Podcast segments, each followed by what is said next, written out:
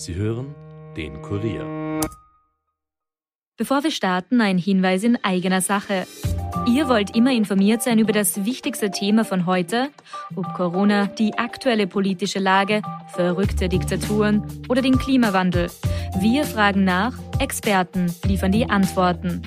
Der Kurier Daily Podcast. Ein Tag, ein Thema. Überall, wo ihr Podcast hört und auf kurier.at slash daily. The first rule in investment is don't lose. And the second rule in investment is don't forget the first rule. Ziemlich gut veranlagt. Der Finanzpodcast von Kurier und Krone Hit.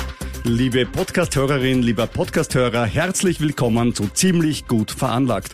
Bei mir im Studio wie immer der stellvertretende Leiter der Kurier Wirtschaftsredaktion, Robert Kledorfer. Hallo Robert. Hallo Rüdiger. Mein Name Rüdiger Landgraf. Was war das wieder für eine Woche an den Börsen?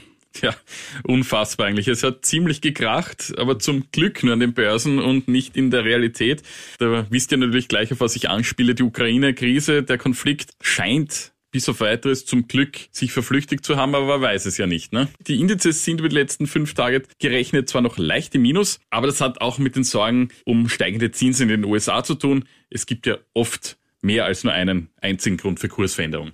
Vollkommen richtig, denn es kracht an der Börse, manchmal im Gebälk, aber manchmal sind es auch Feuerwerkskörper von begeisternden Kursfeuerwerken. Ich hatte diese Woche beides am eigenen Leib verspürt, nämlich zum einen der Absturz von Shopify und zum zweiten das Stichwort Feuerwerk bei Upstart, eine Aktie, die wir auch schon öfters erwähnt haben hier im Podcast. Wir reden heute noch dazu über das Metaverse, mit welchen Aktien lässt sich mit der virtuellen in der realen Welt echtes Geld verdienen.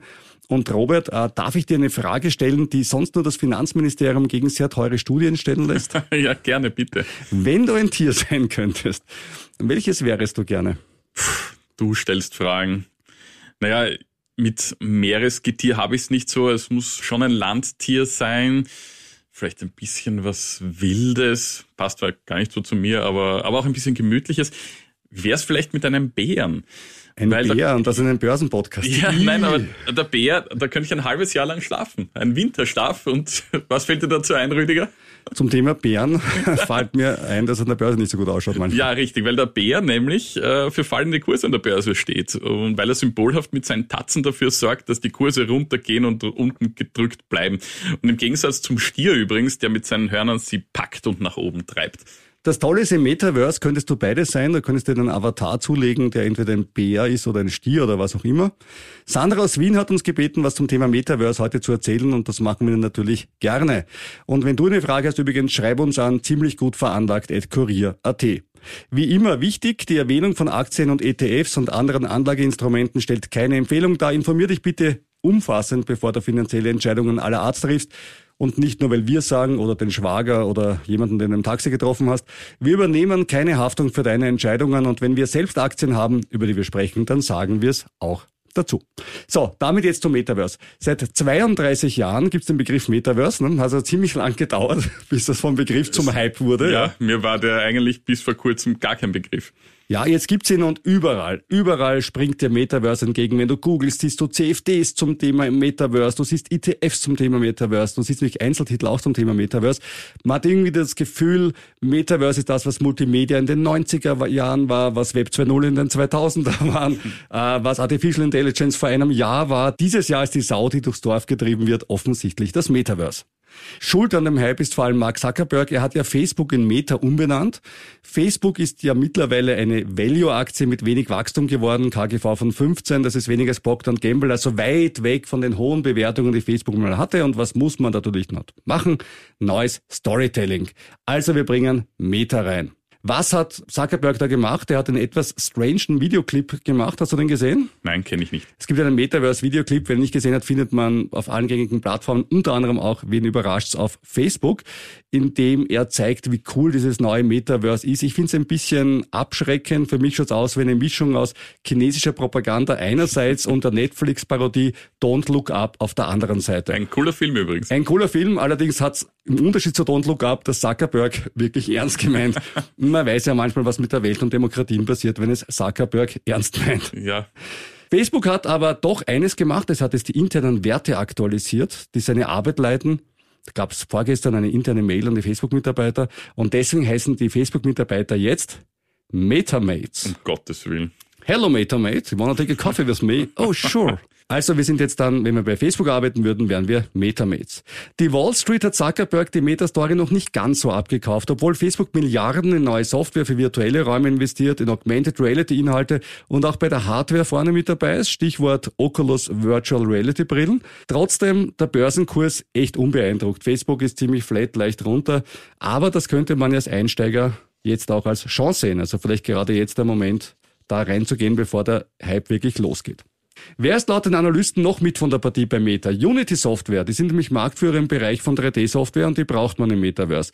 Oder Nvidia, kennen wir, kommt glaube ich später im Podcast dann nochmal mit sehr, sehr schönen Zahlen. Nvidia, weil ohne gute Grafikkarten schaut das Metaverse aus wie Tetris. Und man will ja nicht mit Klötzchen speisen oder spielen, sondern man will ja gerne reale oder real wirkende Menschen sehen. Cloudflare braucht man auch, die Aktie habe ich selber, weil erst rasches Internet die virtuelle Realität real macht. Roblox, eine virtuelle Plattform, das ist, glaube ich, die einzige, die es bereits gibt, die sowas wie Metaverse bereits darstellt und auf der zum Beispiel schon Lil Nas X oder David Guetta Konzerte gespielt haben. Roblox ist seit November um 60 Prozent gefallen, davon diese Woche um 20 Prozent, weil der Verlust doppelt so hoch war wie erwartet und weil es für Tech-Stocks an sich auch nicht lustig ist, Stichwort steigende Zinsen, teure Refinanzierung und das temporäre Ende der Corona-Krise. Aber dennoch, für Mutige kann das ein Einstiegszeitpunkt sein und ich bin ja mutig und habe mir deswegen eine sehr kleine Position gestern in Roblox zugelegt, weil sie gerade mal 20 Prozent runter sind. Ich mir gedacht habe, langfristig kann das was werden. Da bin ich gespannt, wie das weitergeht. Äh, wer sich jetzt bei dieser Auswahl an Aktien denkt, bevor ich eine Entscheidung treffe, kaufe ich mir einen ETF. Auch dem oder der kann geholfen werden, nämlich Roundhill Investments Metaverse ETF. Da sind alle Aktien drin, die ich gerade angesprochen habe und dazu noch Snap, Qualcomm, Amazon, Microsoft, TSM, sind Chiphersteller aus Taiwan nämlich der größte der Welt. Apple, also viele, die was mit Metaverse zu tun haben oder zu tun haben werden. Kann sein, dass der bei deinem Online-Broker gerade nicht verfügbar ist, aber man kann ja die Broker kontaktieren und dann legen sie einem den ETF oft auch manuell an. Apropos kontaktieren, wir haben wieder Post bekommen, elektronische. Ja, das ist, wir sind so modern. Aber ihr könnt auch eine Postkarte schreiben an den Kurier. Adresse lautet Kardinal Unger Platz 1 in 1190 Wien. Wir freuen uns über die erste Postkarte. Wäre nett, ja. Wer, ah, wer, als erst, wer als erst eine Postkarte schreibt, bekommt von uns eine geschriebene Antwort in grüner Tinte. Auch per Post natürlich, logischerweise. Ich könnte diese eins kennen, ne? Ja. Wir kommen nun zu einer Frage eines Stammhörers, Matthias aus Wien. Er schreibt, es ist die alte Frage, was sich eher rentiert. Ein gemanagter Investmentfonds, zum Beispiel einer Bank mit Gebühren, oder lieber ein großer ETF wie der MSCI World, bei dem ich mir die höheren Gebühren sparen würde. Sicher gibt's da keine allgemeingültige Antwort, aber mich würde eure Einschätzung interessieren. Nun, ich persönlich habe keinen einzigen ETF, was historisch bedingt ist bei mir. Robert ist schon so alt, der ist älter als die ETFs. das kann vielleicht sein. Nein, weil ich natürlich über die klassische Bankberatung in die Welt der Wertpapiere eingetaucht bin. Und da wird einem natürlich sehr, sehr gerne ein Investmentfonds verkauft. Für den Anfang finde ich das auch okay. Breite Streuung und die tun ja auch was für ihr Geld. ETFs bilden ja nur Indizes nach. Da ist, ist kein großer Aufwand. Darf ich da ganz kurz einhaken? Äh, bilden nur Indizes nach, stimmt schon, ja. Nur man muss auch dazu sagen, mittlerweile gibt es ja für alles einen Index. Also es gibt einen Index für südkoreanische Stahlaktien, wer auf südkoreanische Stahlaktien Richtig. steht. Also es gibt also eine unglaubliche Auswahl an ETFs. Das, das wollte ich eh noch sagen. Also gut. Man hat halt nie die Möglichkeit, besser als der abgebildete Markt zu sein, was bei guten Marktphasen ja nicht wirklich weiter schlimm ist. In schlechten Zeiten kann aber niemand gegensteuern. Und das ist dann ein bisschen doof. Ja, wobei man sagen muss, so gut steuern dann die gemanagten Fonds auch nicht immer entgegen. Also ich muss sagen, ich habe beides im Portfolio. Ich will jetzt keinen Namen nennen, aber ein großer deutscher, der größte deutsche Anlagefonds, der so klingt wie die Füße von Enten vorne, Flossbach, ja. Ähm, der hat jetzt auch nicht so super performt. Ist, da gebe ich dir recht, es ist nur ein geringer Prozentsatz, der den Markt outperformt. Genau, ja. Das ist, das ist korrekt. Aber man kann ja Glück haben. Ich werde mir jedenfalls den ETF mal künftig ein bisschen näher ansehen und zwar dort, wo es über einzelne Länder, Regionen oder Branchen hinausgeht, sprich wo es spezieller wird. Ich überlege mir etwa in Anlehnung an unsere letzte Sendung über Ölaktien hier mich zu engagieren, weil da kann es dann doch ein bisschen speziell sein. Das Problem ist nur, dass die Auswahl an ETFs riesig ist und muss sich da ein bisschen schlau machen. Die Banken sind da eher zurückhaltend, habe ich ja eingangs ja schon gesagt, weil sie bei ETFs nichts verdienen. Und ein weiterer positiver Punkt, bei ETFs gibt es keinen Ausgabeaufschlag. Ich persönlich halte den Ölboom jetzt nicht für eine länger anhaltende Erscheinung.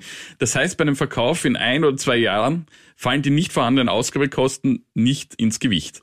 Deswegen auch was für zyklische Werte wie Öl zum Beispiel oder Stahl, weil ich einfach weiß, ich gehe rein, ich gehe raus, wann immer ich möchte. Ich habe zum Beispiel einen super Tech-Fonds, den Lupus Alpha Micro Champions, habe ich auch schon mal erwähnt. Äh, der ist schon super, nur ich weiß es genau, Tech geht im Moment nicht so gut. Ja. Nur mich kostet rein oder rausgehen ungefähr drei Prozent und dann denkst du, ja, vielleicht bleiben wir doch drin. Und beim ETF erspare ich mir diese Qual. Was wir jetzt auch beim Metaverse ja schon angesprochen haben, bei diesen ganzen Meta-Aktien, da ist das natürlich auch naheliegend da, sich jetzt über ein ETF zu engagieren. Und bei Investmentfonds eben muss man schon alleine deshalb länger drin bleiben, weil die Kosten am Anfang höher sind und es einige Zeit braucht, bis man die wieder herinnen hat. Und Rüdiger hat auch noch eine Hörerfrage. Der Christian schreibt, soll man jetzt von Growth Stocks in Value Stocks umschichten? Vielleicht zuerst ein kleines Who is Who. Es gibt Aktien, die über Jahre eine weitgehend konstant gute Performance haben. Die haben ihr Geschäftsmodell gefunden, optimiert, zahlen oft Dividenden und haben wenig Fantasie für starkes Wachstum. Sogenannte Value Stocks. Beispiele wären etwa Shell, Procter Gamble, Johnson Johnson, aber auch aus Europa zum Beispiel die Allianz oder die österreichische Post. Und dann gibt es Aktien von Unternehmen, die stark wachsen, die aber aktuell Verluste oder vergleichbar geringe Gewinne machen. Durch das Wachstum kommen sie aber bald in die Position, profitabel zu werden. Das sind die sogenannten Growth Stocks. So, was ist jetzt passiert in der letzten Zeit? Bis Ende 2021 waren die Growth Stocks klar im Vorteil. Die Zinsen waren billig, das bedeutet, diese Unternehmen konnten ihr Wachstum billig über Kredite finanzieren. Bei dem internen Cashflow geht's noch nicht, weil sie eben meistens noch keine Gewinne machen. Durch Corona wurden viele Tätigkeiten noch dazu von zu Hause aus gemacht. Unternehmen wie zum Beispiel aus den Bereichen Lieferservices, Streaming-Services oder auch Videokonferenzen haben überproportional profitiert, weil sie eben noch stärker gewachsen sind und damit noch besser bewertet wurden. Beispiel Zoom, die Lieferando-Mutter Just Takeaway oder eben Netflix. Die sind alle stark runter in den letzten Wochen, teilweise Monaten. Die Frage ist, soll man jetzt noch umschichten? Und die Antwort lautet, wie so oft im Leben, kommt drauf an. Erstens auf deinen Anlagehorizont. Wie lange willst du investieren? Wenn es eher kürzer ist, sagen wir drei Jahre, sind Value Stocks derzeit wahrscheinlich besser, weil der Markt derzeit dorthin geht. Viele Investoren sind von Abstürzen von Tech-Werten geschockt. Roblox zum Beispiel, haben wir heute schon mal erwähnt, ist letzte Woche und die Woche runter. Gilt zum Beispiel auch für Shopify, sind auch gerade kräftig runter. Langfristig gesehen haben die trotzdem gute Karten, weil natürlich verlagert sich die Welt in Richtung E-Commerce und in Richtung Metaverse in den Long Run. Nur, wie lang ist dieser Long Run, das wissen wir nicht.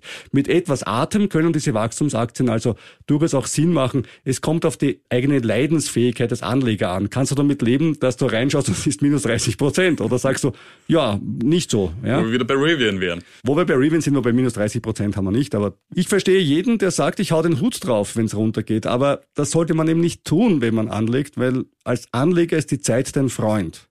Nicht bei jeder Aktie, manche Firmen gehen dann einfach pleite, aber wenn du entsprechend gestreut bist und damit ein relativ geringes systemisches Risiko hast, dann ist Zeit dein Freund. Und Value Stocks machen genauso Sinn, momentan vielleicht sogar schon etwas mehr. Aber am besten ist, glaube ich, ein ausgewogenes Verhältnis der beiden zueinander. Und ich habe selber ein bisschen von Growth in Value umgeschichtet wenn ich die Zeit zurückdrehen könnte und sagen könnte, hey, ich kann wieder im November 2021 sein, vor drei Monaten hätte ich mir umgeschichtet. Na klar hätte ich mir umgeschichtet.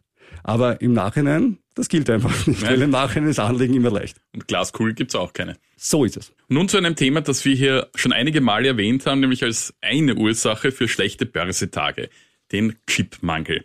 Aber sehen wir uns das Ganze doch einmal umgekehrt an, nämlich als mögliche Chance. Dort, wo ein Mangel ist, sind nämlich normalerweise die Preise recht hoch und in Folge auch die Gewinne. Ergo eigentlich eine gute Story an der Börse. Wie geht es also den Chip-Herstellern? Wie wir wissen, kam es relativ rasch nach Ausbruch der Pandemie zu Engpässen, weil kurz gesagt die Autohersteller zu wenig Chips einkauften, die dann von der Unterhaltungsindustrie mit Handkuss übernommen wurden. Allerdings drehte sich das Bild relativ rasch und jetzt bräuchten die Autobauer mittlerweile händeringend eine Masse an Chips, aber die gibt es mal nicht am Markt. Die Branche versucht nun mit neuen Werken gegenzusteuern, aber so schnell geht das ja nicht. Die sind hochkomplex, ich sage nur Staubschutz. Und erst in der vergangenen Woche hat die EU-Kommission angekündigt, bis 2030 15 Milliarden Euro an zusätzlichen öffentlichen und privaten Investitionen für die Chip-Produktion zu mobilisieren. Also man sieht ein langer Zeithorizont. Die Hersteller jedenfalls haben im Vorjahr insgesamt ihre Umsätze um mehr als ein Viertel auf zuvor nie erreichte 487 Milliarden Euro weltweit hochgeschraubt. Künstliche Intelligenz, Robotik oder autonomes Fahren sind weitere Themen für die Zukunft. Glaube ich dir alles, aber wo soll ich jetzt mein Geld hin tun, damit ich was verdiene? Ich habe mir ein paar Einzeltitel angesehen, unter anderem den Branchenprimus Nvidia. Dieser legte nämlich diese Woche Zahlen vor. Der Gewinn konnte mehr als verdoppelt werden. Die Aktie hat allerdings in den vergangenen zwölf Monaten bereits um 80 Prozent zugelegt und das KGV ist mit 50 aus meiner Sicht viel zu hoch. Konkurrent AMD spielt übrigens in derselben KGV-Liga, also ebenfalls eher uninteressant. Und die 40 Milliarden US-Dollar schwere Übernahme von Nvidia des Chip-Designers ARM ist vor einigen Tagen geplatzt. Das heißt, weniger Wachstum als erwartet, allerdings viel Geld in der Kasse, als wer weiß, was da noch kommen könnte. Aber das klingt jetzt alles recht teuer. KGV von 50, hast du da nichts Billigeres im Angebot? Ich habe ein wenig Billigeres im Angebot mit einem KGV von 40. Wer bietet weniger? Die deutsche Infineon, die ja auch in Villach produziert, kennt man sehr gut. Die Dividendenrendite ist mit 0,75 Prozent allerdings recht mager. Der Kurs auf ein Jahr gerechnet 8 Prozent im Minus. Potenzial für den Kurs wäre also da. Die Analysten sind auch entsprechend optimistisch. Zehn empfehlen die Aktie zum Kauf, drei zum Halten, einer zu Verkauf.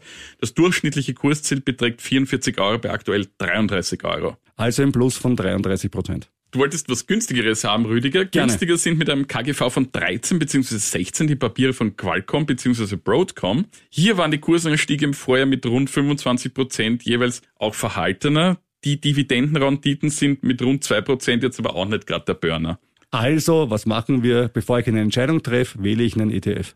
Mein Fazit, richtig. Unterm Strich würde ich von Einzeltiteln abraten, auch weil die Hersteller zu den zyklischen Werten zählen und da könnte es sein, dass sie trotz guter Zahlen an der Börse mit abgewatscht werden. Weiteres Problem ist auch, zumindest für mich, dass mir mit Ausnahme von Infineon der Einblick in diese Branche und Titeln, vor allem wenn sie aus Taiwan kommen, sehr, sehr fehlt. Wer etwas riskieren will, kann das also mit einem ETF zum Ausprobieren mal machen. Deswegen die Hausaufgabe für Robert bis zum nächsten Mal. Die Top 3 ETFs für Chips. Ich werde mir das gerne ansehen. Okay, ja. nein, wäre wär spannend. Ne? Also, ja, wie gesagt, auch aus persönlichem Interesse. Absolut. Damit noch zu meiner positiven und negativen Börsenerfahrung der Woche, nämlich zuerst der positiven einer Wachstumsaktie, die Gewinne schreibt, einen guten Ausblick auf die nächsten Monate und Jahre gibt und dann auch noch Aktien zurückkauft. Ich meine, das ist ja schon wirklich Hollywood, oder? herrlich. Ja, das gab's nämlich, das gab's alles vorgestern. Plus 27 Prozent an einem Tag im nachbörslichen Handel habe ich gesehen bei Upstart und ich war live dabei als Investierter und das war seit langer Zeit das erste Mal wieder, dass ich wirklich viel Spaß an der Börse gehabt habe. Die letzten Wochen waren ja nicht so cool. Upstart hatten wir schon im Podcast. Was machen die? Die bewerten Kreditvergaberisken für Banken an Endkunden mittels Artificial Intelligence und erraten, sie kommen natürlich aus den USA. Ich habe mir sogar den Earnings Call live angehört und es war wirklich eindrucksvoll, wie die Aktie parallel zum Earnings Call raufgeschossen ist, während die Ergebnisse verkündet wurden. Vielleicht kurz, was ist denn Aktienrückkauf, weil ich es vorher erwähnt habe und warum freuen sich da die Anleger drüber? Wenn eine Firma Aktien zurückkauft, dann sind danach in der Regel weniger Aktien an der Firma am Markt. Ergo hat man pro Aktie einen höheren Anteil an der Firma, was dann wiederum den Wert der Aktie nach oben pusht. Am anderen Ende meiner Begeisterungsskala die Woche war Shopify, habe ich auch empfohlen, dem Robert. Zum Glück Ah. habe ich nicht auf dich gehört. Ja, die hatten eine minus 16 Prozent an einem Tag und es war die übliche Krise bei Earning Calls von Growth Stocks, nämlich die Ergebnisse sind gut und die Wachstumsaussichten sind ein bisschen bewölkt. Und schon natürlich gehen diese Aktien runter, weil sie ein sehr hohes KGV haben und sobald irgendwer das Gefühl hat, beim Wachstum gibt's da ein Problem, gehen die natürlich runter. Ich bleibe aber drin und schaue einfach, ob die negative Guidance, die das Management gegeben hat, wirklich so negativ ist oder ob sie vielleicht ein bisschen tief gestapelt haben. Es bleibt in jedem Fall spannend. Aber egal was passiert, auf eines kannst du dich verlassen. Wir sind nächste Woche wieder für dich da. Vielleicht reicher. Aber sicherweise.